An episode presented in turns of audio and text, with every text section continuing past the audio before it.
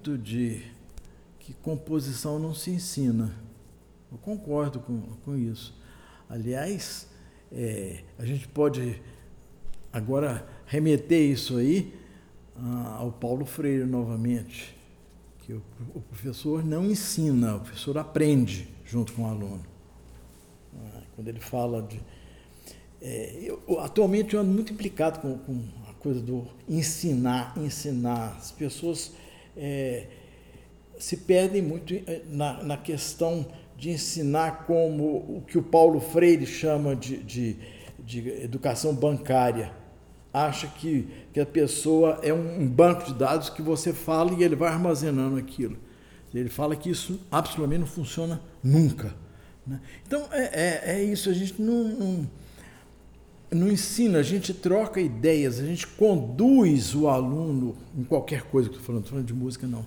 Conduz o aluno a, a achar ah, as coisas, a, a achar os conceitos, a, a, descobrir o mundo. Novamente, isso é, isso é Platão, né? nem é Paulo Freire, isso é Platão que já falava disso, de levar o aluno a descobrir.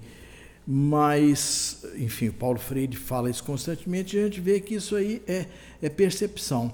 Em termos de, de música, isso quando fala que é, a gente não ensina é, composição. É, o que a gente ensina são técnicas. Se eu, não, se eu vou dizer para você, ó, faz assim, faz assim, faz assim, né? Ah, isso não vai resultar em nada. Né? É, como eu tive conselho de uma, uma professora, na ocasião, que olhou minhas peças, e, e é, ela olhou e falou assim: Mas isso aqui está muito dissonante, você não pode fazer isso assim. A dissonância que ela viu foi um acorde de sétima do dominante, tá? Não mais do que isso. Né? Você não pode fazer isso. Você precisa fazer uma música mais. É, como é que ela falou? Ela queria falar uma música bem comportada, etc, etc. Né? E que eu respondi: Tá certo. Né? É isso mesmo. Quer dizer, no fundo eu estava pensando, vai falar besteira assim lá adiante, né? primeira coisa, a gente vê muito nos livros de, de harmonia, nos livros de contraponto, é, você pode fazer isso, você não pode fazer isso, é proibido fazer isso, é proibido fazer aquilo. É, e aí vem no, no, na música uh, popular também, em harmonia, eu vou falar agora de um livro do, do, do Shediak que está falando que tal acorde é bom, tal acorde é feio.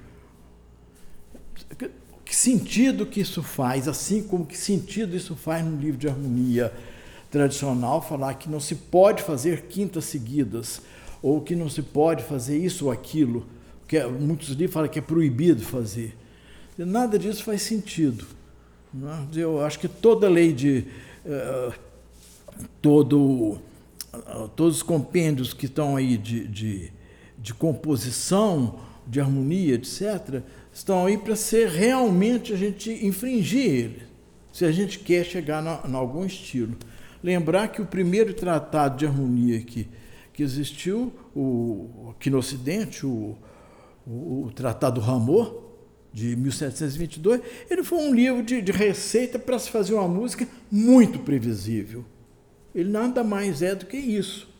Se vocês quiserem, eu posso dizer coisa por coisa aqui. Que ele diz lá, dizer de que toda harmonia deve estar é, baseada em três funções: tônica, dominante subdominante. Que todas as melhores frases são as frases regulares quadradas. É, que mais? De, é que, que se deve, pela primeira vez alguém falou isso, de que deve-se usar sempre o modo maior e o modo menor. Ele falou isso porque o modo maior o modo menor, ele chamou de modo maior modo menor, mas já era uma prática que, que existia. Mas dizer que toda música deve ser feito isso é o que ele queria, o que, que a, a, a corte pedia, fazia música para a corte. O que, que a, música, a corte queria? Felicidade, tudo. Então, para se conseguir isso, que estética ele ia fazer para se conseguir o que a corte queria? Fazer uma música muito previsível. Então, se eu tenho uma música que em cada quatro, em cada quatro, cada seis uh, compassos, ela tem compasso. Em cada seis compassos, ela vai ter uma cadência, certo? Essa cadência uh, vai estar ou na dominante ou, ou, ou, na tônica, não é isso? É, se ela está feita sempre do modo maior ou modo menor, ela está baseada em três, em três funções ali e ela não modula, certo? Então, eu, é, é uma, uma, receita, gente. Por que, que a música do, do estilo galante, que eu estou falando, ela, todas elas são, são muito iguais. Somente a hora que alguém começou a infringir isso aí, estou falando agora de Haydn, falando de Mozart, começar a infringir essa regra, é que você fez uma música, começou a fazer uma música de mais consistência, não é isso? Uh, novamente, você fala disso aí.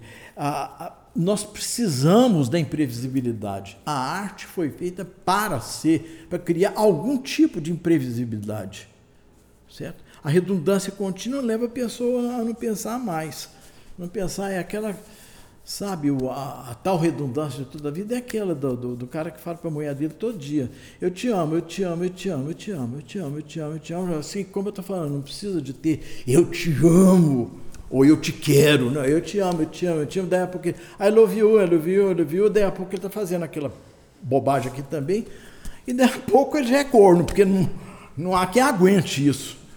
E essa é a coisa, todos, em termos de arte, nós somos todos cornos aí, porque nós estamos é, numa, numa repetição contínua do que se escuta todo dia.